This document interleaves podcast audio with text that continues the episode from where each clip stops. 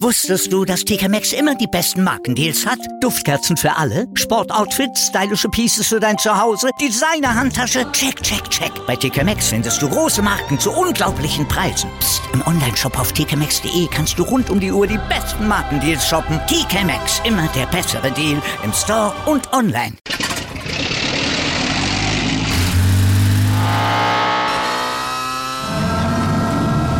Von 0 auf 100.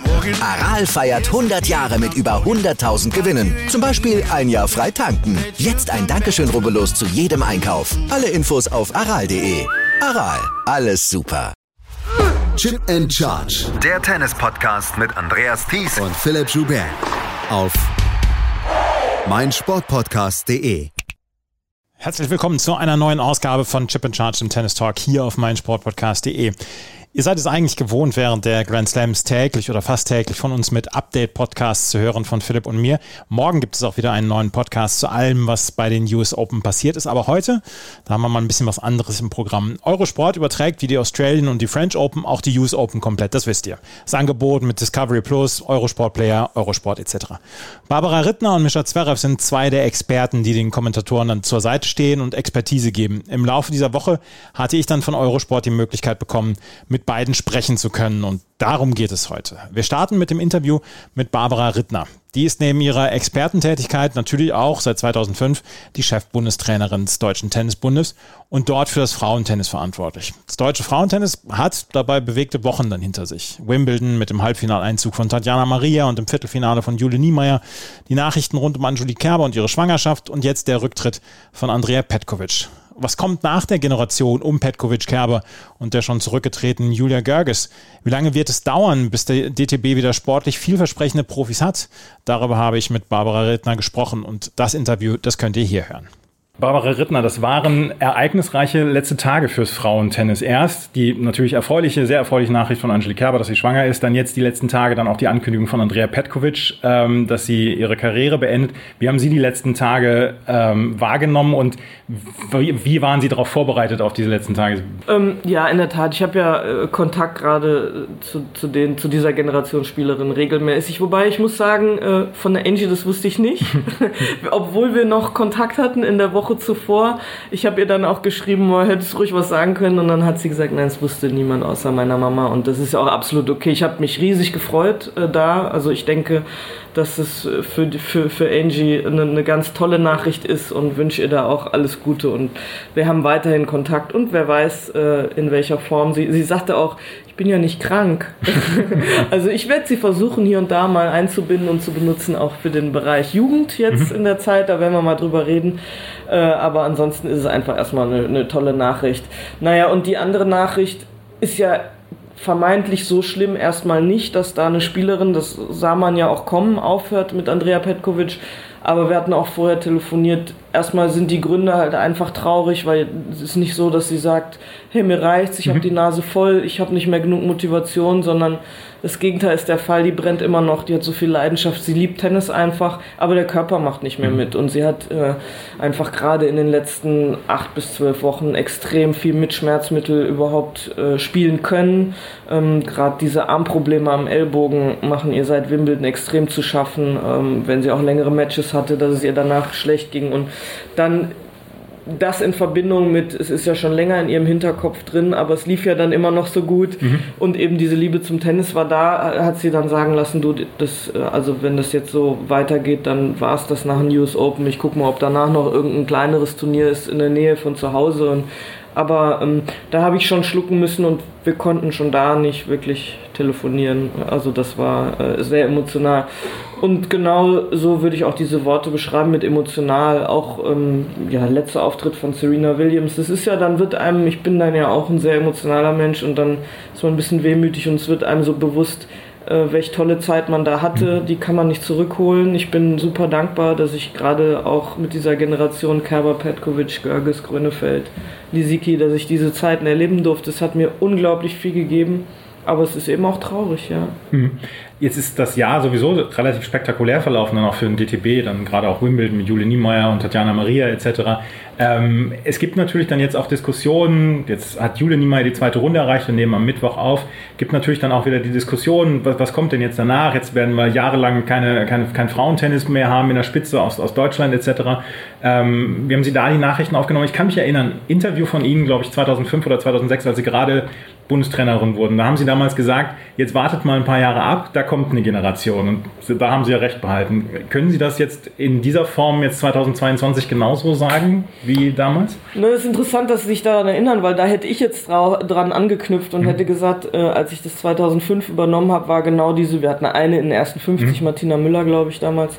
Und ähm, ich hatte natürlich schnell einen Überblick, was kommt denn danach. Und die waren schon extrem auffällig, leidenschaftlich und bereit, sich zu quälen und diszipliniert und die brauchten nur ein bisschen Führung und die richtigen Leute um sich rum, wo ich dann hier und da auch helfen konnte. Aber da war der eigene Antrieb so groß, eben diese Leidenschaft mit Herz das zu machen, die musste man immer bremsen. Also mhm. selbst äh, eine Kerber, der man am Anfang noch nachsagte, sie sei nicht so fleißig gewesen, das stimmt nicht. Also mhm. sie hat von Anfang an gebrannt und eine Petkovic musstest du vom Trainingsplatz runterzerren und, und die, auch die alle anderen dahinter. Also da war so viel da dass ich mir, dass ich mir sicher war, da kommt die ein oder andere durch. Also, dass die erste 100 kommen, war für mich generell klar, aber ähm, ich habe ja sogar, ich bin so weit, sogar so weit gegangen, habe gesagt, ich traue der einen oder anderen auch vielleicht sogar einen Grand Slam Sieg mhm. mal zu, da wurde ich ausgelacht oder belächelt. Ähm, dann rückte das näher, eine Kerber wurde konstanter, dann habe ich gesagt, naja, ich glaube, auf Rasen ist da alles drin und dass sie unterm Strich drei Grand Slams holt und dass dass äh, wir vier Spielerinnen da in Top 10 hatten, auch eine Jule Görges 10 war, eine, eine, eine Petkovic 9 war, eine Kerber Nummer 1 war, eine Lisicki 12 war, gut, nicht Top 10, aber mit dem äh, Wimbledon-Finale zähle ich es immer so ein bisschen dazu. Also das war schon, und die, der Vorteil dieser Generation war natürlich, dass es mehrere waren. Und ich, ich habe auch mal den Satz gesagt, eine kommt immer durch. Das war auch gefühlt über vier, fünf Jahre so bei einem Grand Slam, eine war immer im Viertelfinale mhm. oder zumindest vierte Runde. Und das ist so die Sorge, die ich jetzt habe. Wir haben tolle Talente. Also so weit zu gehen, zu sagen, das ist, die sind gleich talentiert oder gleich gut aufgestellt wie die Generation, das wäre vermessen. Aber wir haben wirklich gerade in dem Bereich U20 jetzt tolle Talente mit Lys, mit Schunk, Noah Akugue, Seidel, Middendorf, Gut. Also da sind wirklich welche, einige, die auch im Jugendbereich schon äh, Viertelfinal Grand Slams gespielt haben und auch hoffnungsvoll sind. Aber es ist eine andere Generation und ich betrachte diese Generation ähm, mit anderen Augen. Ich musste es auch erst lernen, dass die ja, die haben nicht so einen Fokus auf die eine Sache, sondern mhm. schon aufgrund der Ablenkung durch soziale Medien.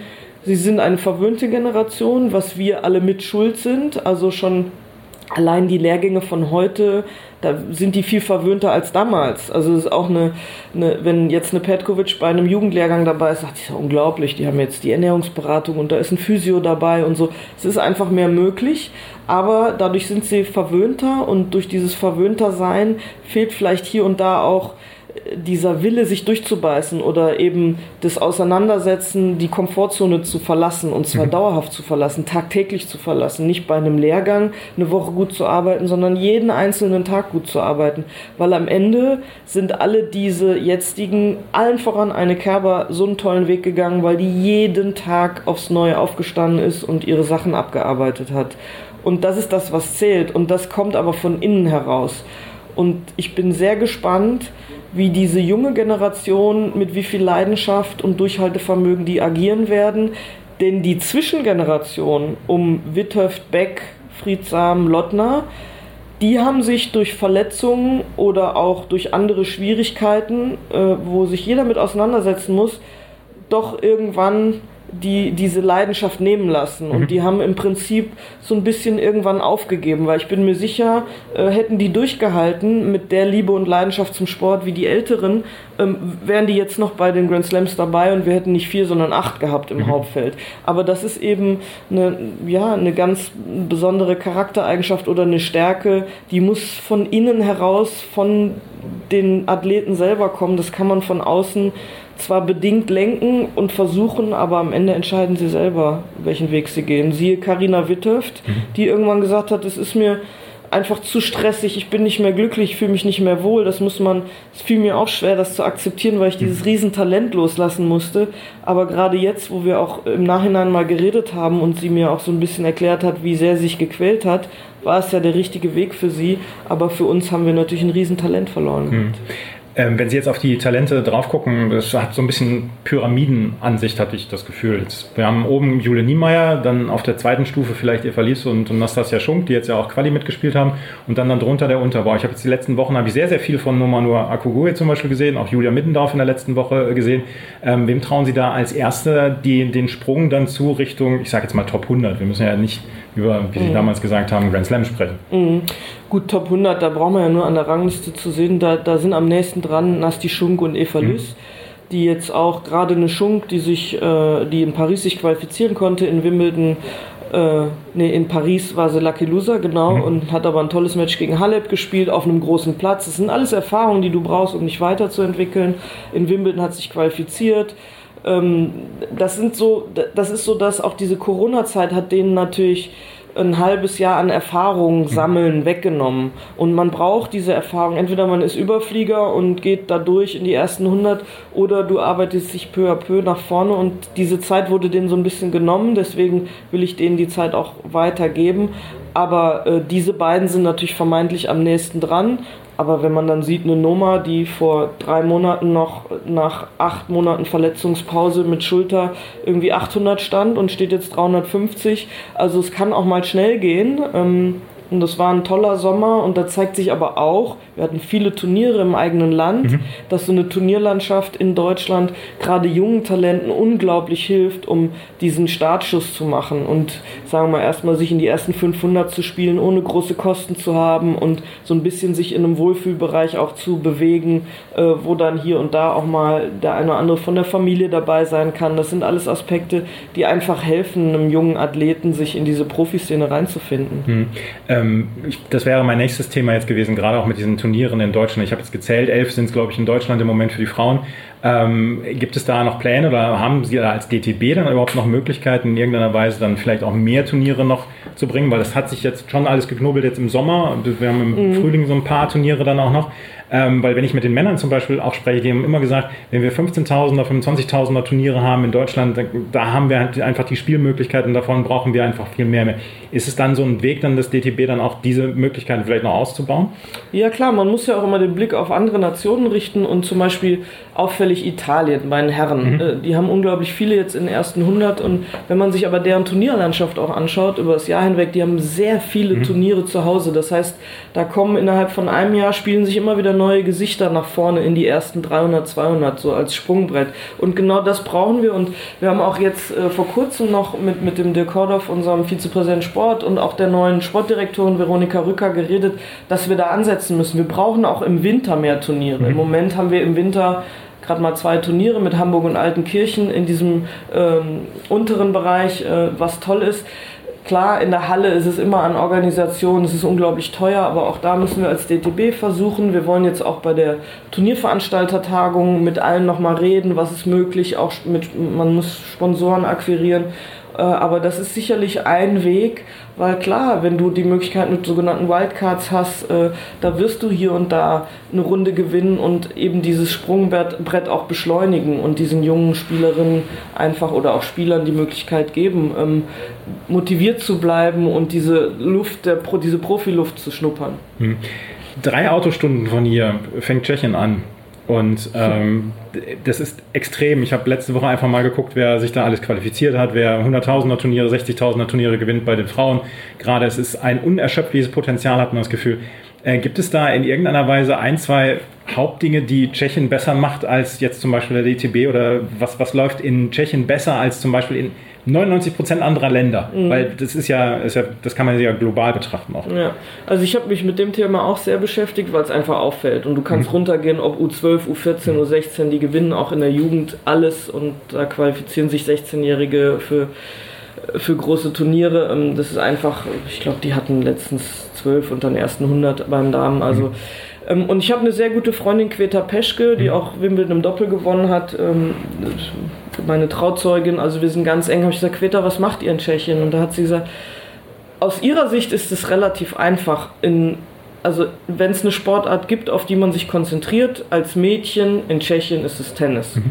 Und bei den Jungs ist es so Tennis und Eishockey und Fußball. Aber bei den Mädchen, man spielt einfach Tennis, wenn man in Sport geht. Und dann bündeln die sich an zwei Orten in Ostrava und Prag und treffen sich. Das ist auch nicht so, dass da der Verband unglaublich viel macht. Also so sagt sie. Mhm. Ähm, ich glaube, das haben die dann viel später erst angefangen. Aber das ist einfach so, junge Mädels spielen Tennis und die nutzen das, ja, das ist so ein bisschen existenziell als Sprungbrett, damit es den Familien besser geht. Äh, die sind nicht so verwöhnt. Ähm, die, wenn man gerade jetzt als Beispiel die jungen Frühwirtovers, das sind zwei, die eine hat sich jetzt qualifiziert, eine Runde gewonnen, die ist Jahr 2005, die ist gerade mal 17, da gibt es aber noch eine kleinere, die ist 15, die hat jetzt fünf Challenger nacheinander gewonnen, äh, die finde ich sogar noch besser aber die sind so tough im Kopf und mental. Also, und die haben gar keine Ablenkung. Das sagt die Queta auch. Ablenkung in Tschechien ist viel weniger, viel weniger von diesen Randsportarten, die boomen. Da kommt keiner auf die Idee, klettern, bouldern oder Skateboard fahren zu gehen. Da ist halt Tennis und mehr Angebot ist dann. Ist alles noch sehr einfach gehalten. Das hat Vor- und Nachteile. Äh, viele sagen es ja langweilig, aber dadurch kommt so dieses, diese diese geballten Talente, die sich dann natürlich auch gegenseitig hochschaukeln. Das mhm. ist so auch meine Erklärung, die ich am plausibelsten fand. Mhm. Eine Frage jetzt noch habe ich ähm, zum Stand des WTA-Tennis. Wir haben im Moment Iga Swiatek, die so ein bisschen als, die, als das Postergirl dann dabei ist. Glauben Sie, dass das die WTA im Moment so ein kleines Problem hat, weil wir haben äh, sehr viele Turniere, die weggefallen sind, auch jetzt China dieses Jahr aus bekannten Gründen und wahrscheinlich auch aus guten Gründen. Ähm, aber solche Spielerinnen wie Naomi Osaka oder Bianca Andreescu, die eigentlich dann auch so ein bisschen die Vorreiterinnen sein sollten, die sind im Moment nicht da aus verschiedensten Gründen. Gibt es im Moment in der WTA so ein kleines Problem? Äh, es gibt keine neuen Gesichter, es gibt vielleicht zu viele Gesichter, die aber nicht einzigartig sind. Ich weiß gar nicht, wie ich es ausdrücken soll, sondern äh, wir haben Andrescu und Osaka und Schwerontek haben was Einzigartiges, mhm. auch in ihrem Tun und Machen und ähm, dass das vielleicht im Moment natürlich sehr, sehr abwechslungsreich ist, aber dass vielleicht so ein bisschen dieser Oberbau fehlt, wie wir es in den letzten 20 Jahren dann ja auch bei den Herren erlebt haben?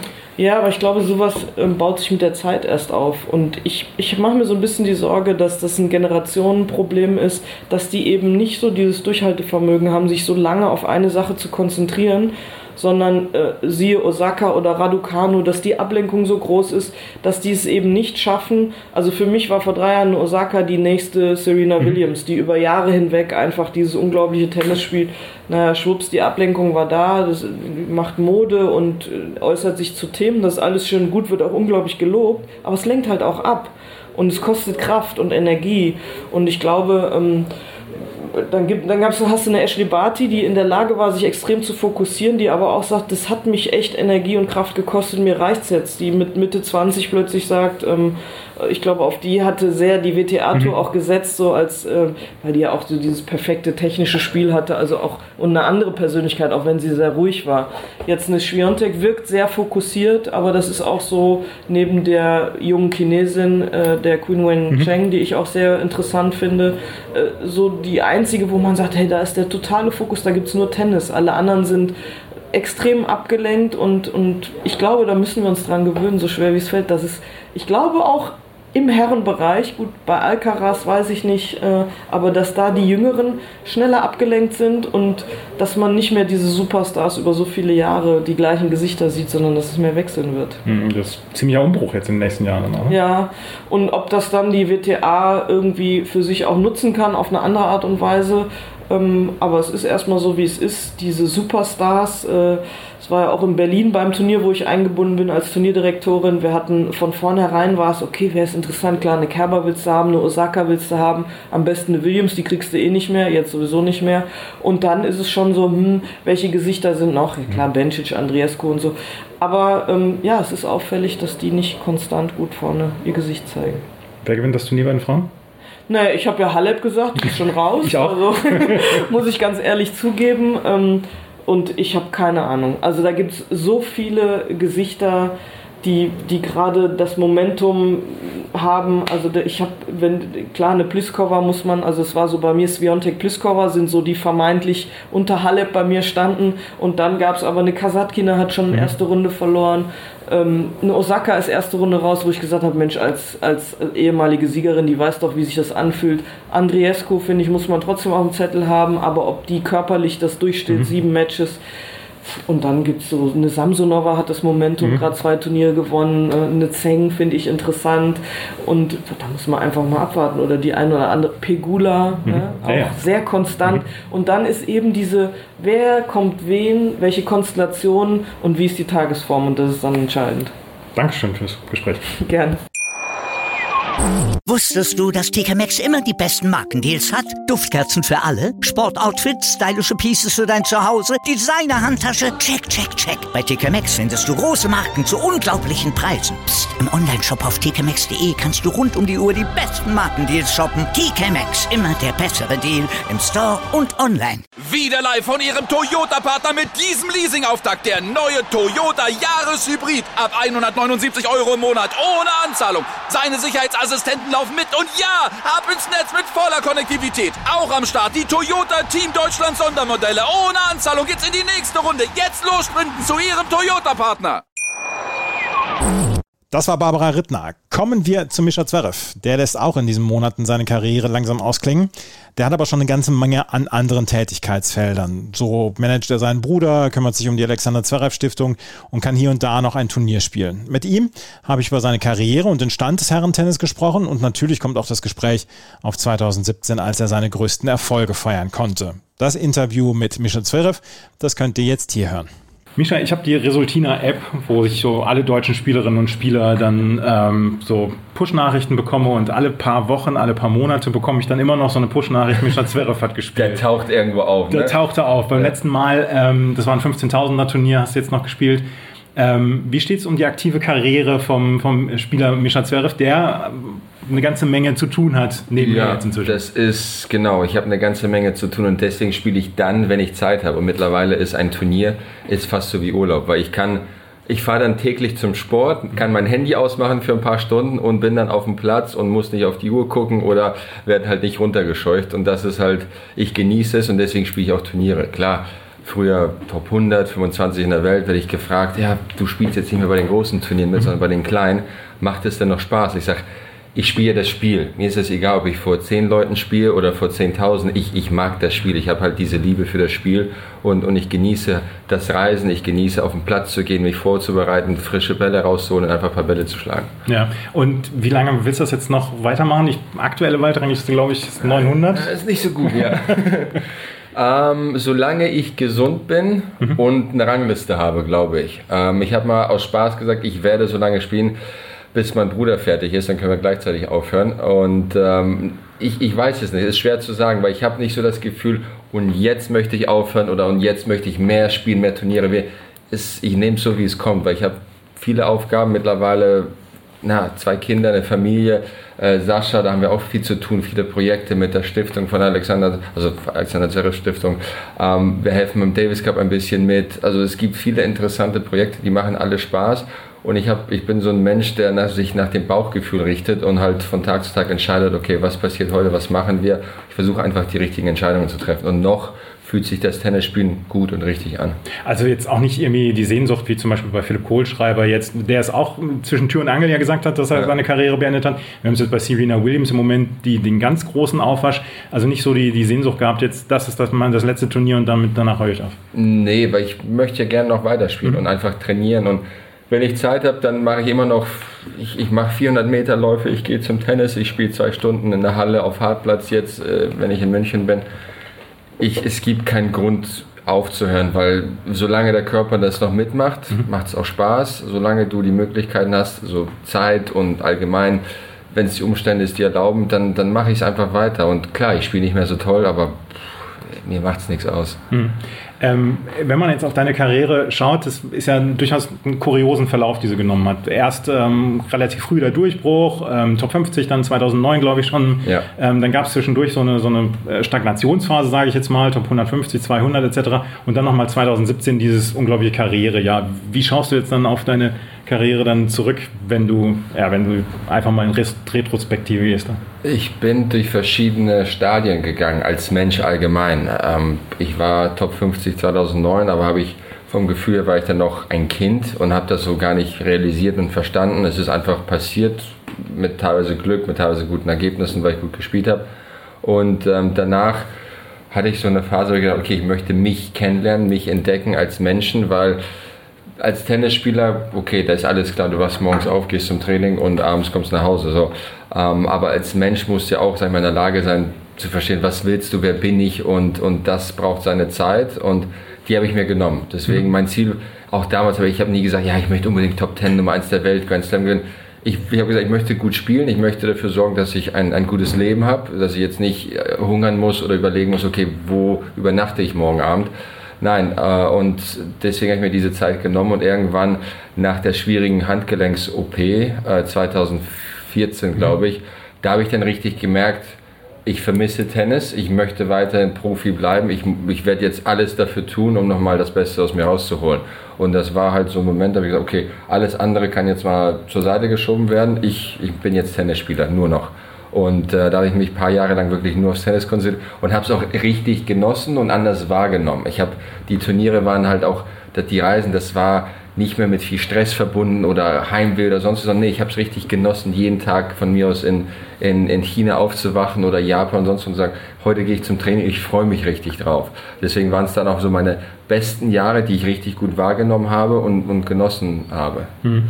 Guckst du denn auf das Jahr 2017 dann immer noch so mit äh, so ein bisschen, naja, Stolz drauf zurück, weil ich meine, das Jahr, da ist sogar ein Finale auf dem Sandplatz bei rumgekommen, wo du jetzt nicht unbedingt, glaube ich, das gerne war, auf dem Sandplatz spielst. Ja, das war, ja, das war ein gutes Jahr, sagen wir mal so. Da kannst du nichts sagen. Also bis auf French Open habe ich jedes Grand Slam hervorragend mhm. gespielt. Ich habe viele, viele, viele gute Matches gewonnen, aber in dem Jahr habe ich auch geheiratet. Also ich habe meine mhm. Frau Ende 2016 kennengelernt, in 2017 haben wir geheiratet. Das war insgesamt eines der spektakulärsten Jahre für mich als, als Mensch auf dem Platz und außerhalb des Platzes. Und deswegen, das, das habe ich eigentlich nur, ja, ich glaube, hätte ich die Jahre davor nicht gehabt, wo ich zwischen 100 und 300 stand, dann würde es dieses Jahr auch 2017 nicht geben. Deswegen, wenn ich zurückschaue, könnten viele sagen, ja, guck mal, du hast so viele Jahre ausgesetzt, hättest du noch so gut spielen können. Ich sage, nein, die habe ich gebraucht als Mensch, mhm. für meine Weiterentwicklung, für, für einfach diese, du hast ja bestimmte Bedürfnisse als Mensch, Beziehungen führen, dich selber kennenlernen, reisen und halt die Welt mal anders sehen mit anderen Augen, nicht nur als Tennisspieler. Und ähm, dieses Reflektieren, das hat mir wirklich gut getan. Ja, 2017 äh, es steht natürlich auch so ein bisschen über allem dieser Sieg gegen Andy Murray damals ähm, bei den Australian Open, wurde vier Sätze lang halt wie ein Wahnsinniger die Surf and Volley da durch jetzt Netz gestürmt, Bekloppter, ja. durch, durchgezogen hast. Ähm, Andy Murray hat jetzt in den letzten Monaten dann auch wieder quasi sein Comeback gestartet und will es einfach wieder schaffen und so.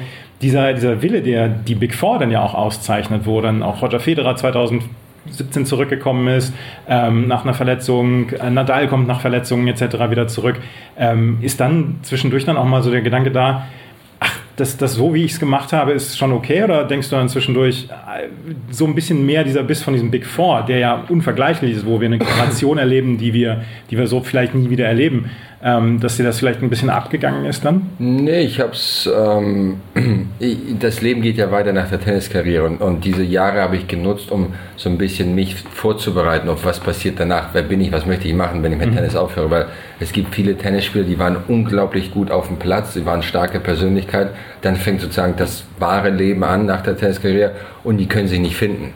Und, und viele Tennisspieler werden dann halt Tennistrainer oder ja, machen dann, ich habe das Gefühl, entwickeln sich nicht wirklich weiter. Mhm. Es gibt viele auch äh, Profis, wie zum Beispiel Stefan Eckberg, äh, Richard Krajcek, äh, Michael Stich, da hast du richtig gesehen, die haben auch eine Karriere nach der Karriere gehabt und und die Zeit habe ich, wie gesagt, genutzt, um mich auf das Leben danach vorzubereiten, um, um eine Familie gründen zu können. Weil das ist ja auch nicht so einfach, eine Beziehung zu führen. Allgemein eine Beziehung zu führen im Normalleben kann kompliziert sein.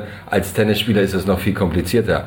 Und ähm, klar, ich hatte halt nicht diese Verbissenheit, ich hatte halt nicht diesen Drang unbedingt siegen zu wollen, aber ich hatte trotzdem die Leidenschaft, weil ich, ich liebte das Tennis. Und man darf nicht vergessen, das waren einfach bessere Tennisspieler. Die haben halt das Talent, weil ich sag, wenn du so gut bist, dann bist du halt, dann spielst du bei 80, 85 Prozent und gewinnst trotzdem gegen 99 Prozent aller Spieler auf der Welt. Das habe ich nicht. Also wenn ich, sag ich mal, bei mir im Verein, äh, da schlage ich die meisten im Training. Sag ich mal, würde ich nur gegen die Leute im Verein spielen auf allen Grand Slams, dann wäre ich vielleicht auch verbissener und würde es halt toll finden, weil das ist auch, ja, wenn Roger spielt, das, das kommt ihm auch viel einfacher vor. Das ist, er schlägt halt die meisten Leute, weil er halt so gut ist. Und bei Nadal und Djokovic ist genauso. Ist mit viel Arbeit verbunden, aber klar, die Voraussetzungen sind schon anders. Mhm. Ich habe jetzt noch ein, zwei Fragen ähm, zum aktuellen ähm, Status des, des Tennis. Wir sehen, dass Roger Federer wahrscheinlich nicht mehr lange weiterspielen wird. Rafael Nadal hat Leider, das Alter. Ja, das Alter. Rafael Nadal wird wahrscheinlich auch nicht mehr so lange spielen. Wir erleben gerade den Abschied von Serena Williams dieser Tage. Ähm, es sind sehr, sehr viele Legenden, die jetzt abtreten. Novak Djokovic wird wahrscheinlich noch ein paar Jahre dabei sein, hatte allerdings auch ein sehr, sehr stranges Jahr 2022. Das ist, war ganz merkwürdig für ihn. Das war eigentlich kein richtiges Tennisjahr. Ja, und ähm, Machst du dir im Moment Sorgen um den aktuellen Stand des, des Welttennis oder denkst du, das Tennis ist dadurch, dass es auch ähm, jetzt Medvedev, Team etc., Team hat auch Probleme im Moment nach ja. dieser Handgelenksgeschichte, aber glaubst du, dass das Tennis in guten Händen ist oder machst du dir so ein bisschen Sorgen darum, wie es die nächsten Jahre dann... Ich bin da leider ein bisschen egoistisch, weil ich, wenn die alle aufhören, dann denke ich, okay, dann wird Sascha Nummer 1 werden. Das, das ist dann gut. Ähm, aber als Tennis-Fan, äh, klar, wenn, wenn ich ein Turnier sehe vor Jahren, zum Beispiel Roger dabei, Novak dabei, mhm. Andy, Nadal und dann Spieler wie Nalbandian, Berdich, äh, Songa und David Denko und, und all die ganzen Marat Saf und all die ganzen Spieler. Da war ich schon, ja, da hatte ich schon das Gefühl, okay, das ist ein richtig interessantes, spektakuläres, cooles Turnier. Ich bin aufgeregt und mich interessiert, wer wird wie weit kommen. Wenn die beiden jetzt, was heißt nicht die beiden, wenn die Spieler alle jetzt nicht mehr da sind, dann haben wir, sag ich mal, die neue Generation. Und um ehrlich zu sein, ich bin dann etwas weniger aufgeregt, wenn ich das Tableau sehe. Dann mhm. sage ich, okay, Medvedev wahrscheinlich das Halbfinale erreichen durch, erreichen durch solides Spielen. Rublev ist immer gefährlich. So. Aber diese, diese Emotionen fehlen mir da so ein bisschen. Außer natürlich, wenn, wenn Sascha spielt, dann ist es klar, dann, mhm. bin ich, dann bin ich aufgeregt schon drei Tage vor dem Match. Aber ich weiß nicht, ob es daran liegt, dass ich mit den Großen aufgewachsen bin, dass sie alle älter sind als ich oder weil es halt wirklich andere Persönlichkeiten waren, ein, ein anderes Tennis spielen. Das, das kann ich schwer beantworten. Klar, ich, ich habe auch eine andere Sicht aufs Tennis. Ich war lange halt mitten im Sport drin. Aber Sorgen sollten wir uns auf gar keinen Fall machen. Wir haben viele interessante Charaktere auf dem Platz. Wir haben viele neue junge Spieler, die auch uns jedes Mal irgendwie be, ja, beglücken können mit, mit ihrem Tennisspiel und mit ihrer Persönlichkeit. Und es gibt immer, das Leben ist halt wie, wie eine Wellenform. Es gibt Höhen und Tiefen. Und ähm, wenn Roger, Rafa und Novak irgendwann mal aufhören, klar, kann man nicht sofort den nächsten Roger haben oder den nächsten Rafa. Es wird eine gewisse Zeit brauchen, aber die lassen wir uns geben dann. Erste Runde ist vorbei. Äh, letzte Frage. Erste Runde ist vorbei bei den US Open. Wir nehmen am Mittwoch auf sämtliche Tipps sind eigentlich schon den Bach runter. Ja, vor, meine vor, auch. Vor dem Turnier. Ich darf mich nicht als Experte, wenn mich Leute als Experte bezeichnen, ach nein, wieder nicht. Ich meine, habt ihr gesehen, ich habe gesagt, Tsitsipas Fritz Viertelfinale. Aber gut, das passiert. Hab ich auch gesagt. Aber ja, ich habe halt gesagt, okay, fünf Sätze, Tsitsipas ist fit, spielt Finale. Wer soll ihn halt über fünf mhm. Sätze schlagen, sodass du sagst, okay, ich sag, Tsitsipas verliert gegen den. Das musst du ja auch erstmal trauen, weil mhm. der hat auch einen bestimmten Status im Tennis, den kannst du nicht einfach so rausschmeißen in der zweiten, mhm. dritten Runde. Aber zurück zur Frage. Ja, wer Sorry. gewinnt denn jetzt das Turnier bei den Frauen und Männern? Bei den Frauen ist, die, ist der Tipp sowieso, können jetzt noch 64 Spielerinnen wahrscheinlich ja, gewinnen. Vor dem Turnier ist es unglaublich schwer. Du musst sehen, wie die Leute ins Turnier starten. Mhm. Und ich sage immer, man braucht so zwei, drei, vier Runden. Bei den Frauen ist es immer noch sehr, sehr, sehr kompliziert, weil darf ich bitte nichts? Du darfst nichts sagen. Äh, ich sag, ich sag, es wird, es wird vielleicht. Ah, okay, bei den Frauen würde ich sagen, Osaka ist raus. Ähm, es wird eine Überraschungssiegerin geben. So, da, da, damit lasse ich es. Ah, und bei den Herren, Nadal gestern mhm. war sehr gut. Er hat gewonnen, klar, gegen einen Außenseiter, sagt man, der mit einer Wildcard ins Turnier reingekommen ist. Aber wie er gespielt hat, nach gefühlt drei Stunden war er immer noch sehr schnell unterwegs. Er hat die Vorhand sehr aggressiv gespielt, was er tun muss auf Hartplatz, auf dem schnellen Platz in New York. Deswegen Nadal ist momentan, ich, ich muss ihn so ein bisschen vor Alcaraz schieben, mhm. so in der, in der Favoritenrolle. Und Medvedev ist natürlich immer gefährlich, aber es sieht oft unspektakulär aus. Ich sage mal vielleicht Alcaraz nicht mehr, aber Nadal und Medvedev. Ich habe meine Meinung geändert. Das waren die beiden Interviews mit Mischa Zverev und mit Barbara Rittner. Wir hoffen, das hat euch gefallen. Vielen Dank an Eurosport dann auch für die Möglichkeit, die beiden jetzt zu interviewen in dieser Woche während der US Open, wo sie dann als Experten im Einsatz sind. Wenn euch das gefallen hat, was wir hier machen, freuen wir uns über Bewertungen und Rezensionen auf iTunes und auf Spotify. Folgt uns bei Twitter, Instagram und Facebook und natürlich, wie gesagt, gibt es morgen den Podcast, den neuen Podcast dann zu Tag 5 der US Open mit dem Drittrunden-Match natürlich auch von Serena Williams. Vielen Dank fürs Zuhören. Bis zum nächsten Mal. Auf Wiederhören. Wieder live von Ihrem Toyota-Partner mit diesem Leasing-Auftakt. Der neue Toyota Jahreshybrid. Ab 179 Euro im Monat. Ohne Anzahlung. Seine Sicherheitsassistenten laufen mit. Und ja, ab ins Netz mit voller Konnektivität. Auch am Start die Toyota Team Deutschland Sondermodelle. Ohne Anzahlung geht's in die nächste Runde. Jetzt los sprinten zu Ihrem Toyota-Partner.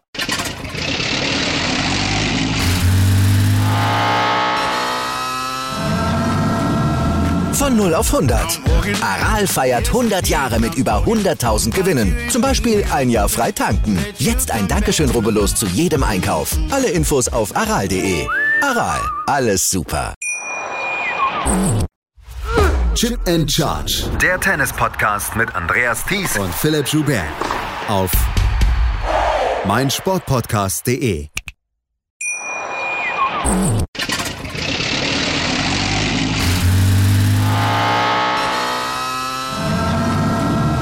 Von 0 auf 100. Aral feiert 100 Jahre mit über 100.000 Gewinnen. Zum Beispiel ein Jahr frei tanken. Jetzt ein Dankeschön, rubbellos zu jedem Einkauf. Alle Infos auf aral.de. Aral, alles super. Wie viele Kaffees waren es heute schon? Kaffee spielt im Leben vieler eine sehr große Rolle. Und das nicht nur zu Hause oder im Café, sondern auch am Arbeitsplatz. Dafür gibt es Lavazza Professional. Kaffee am Arbeitsplatz, der genauso lecker schmeckt wie in eurem Lieblingscafé. Die perfekte Kaffeelösung für jede Art von Unternehmen. Klein, mittel, groß. Ihr habt auf jeden Fall einen Kaffee, der schmeckt. Die richtige Motivation für eure Arbeitstage. Alle Infos zu Lavazza Professional findet ihr auf lavazzapro.de mit allen Kaffeelösungen für euer Büro. Ich habe mich natürlich schockverliebt, weil die war wirklich ganz, ganz klein. So begann die Mensch-Hund-Beziehung zwischen Christina und Tierschutzhund Frieda. Und wie es danach, nach dem ersten Moment der Verliebtheit, so weiterging und welche Klippen es danach zu umschiffen galt, das hört ihr in der neuen Ausgabe von Iswas Dog, dem Podcast für harmonische Mensch-Hund-Beziehungen. Iswas Dog? Mit Malte Asmus. Überall, wo es Podcasts gibt.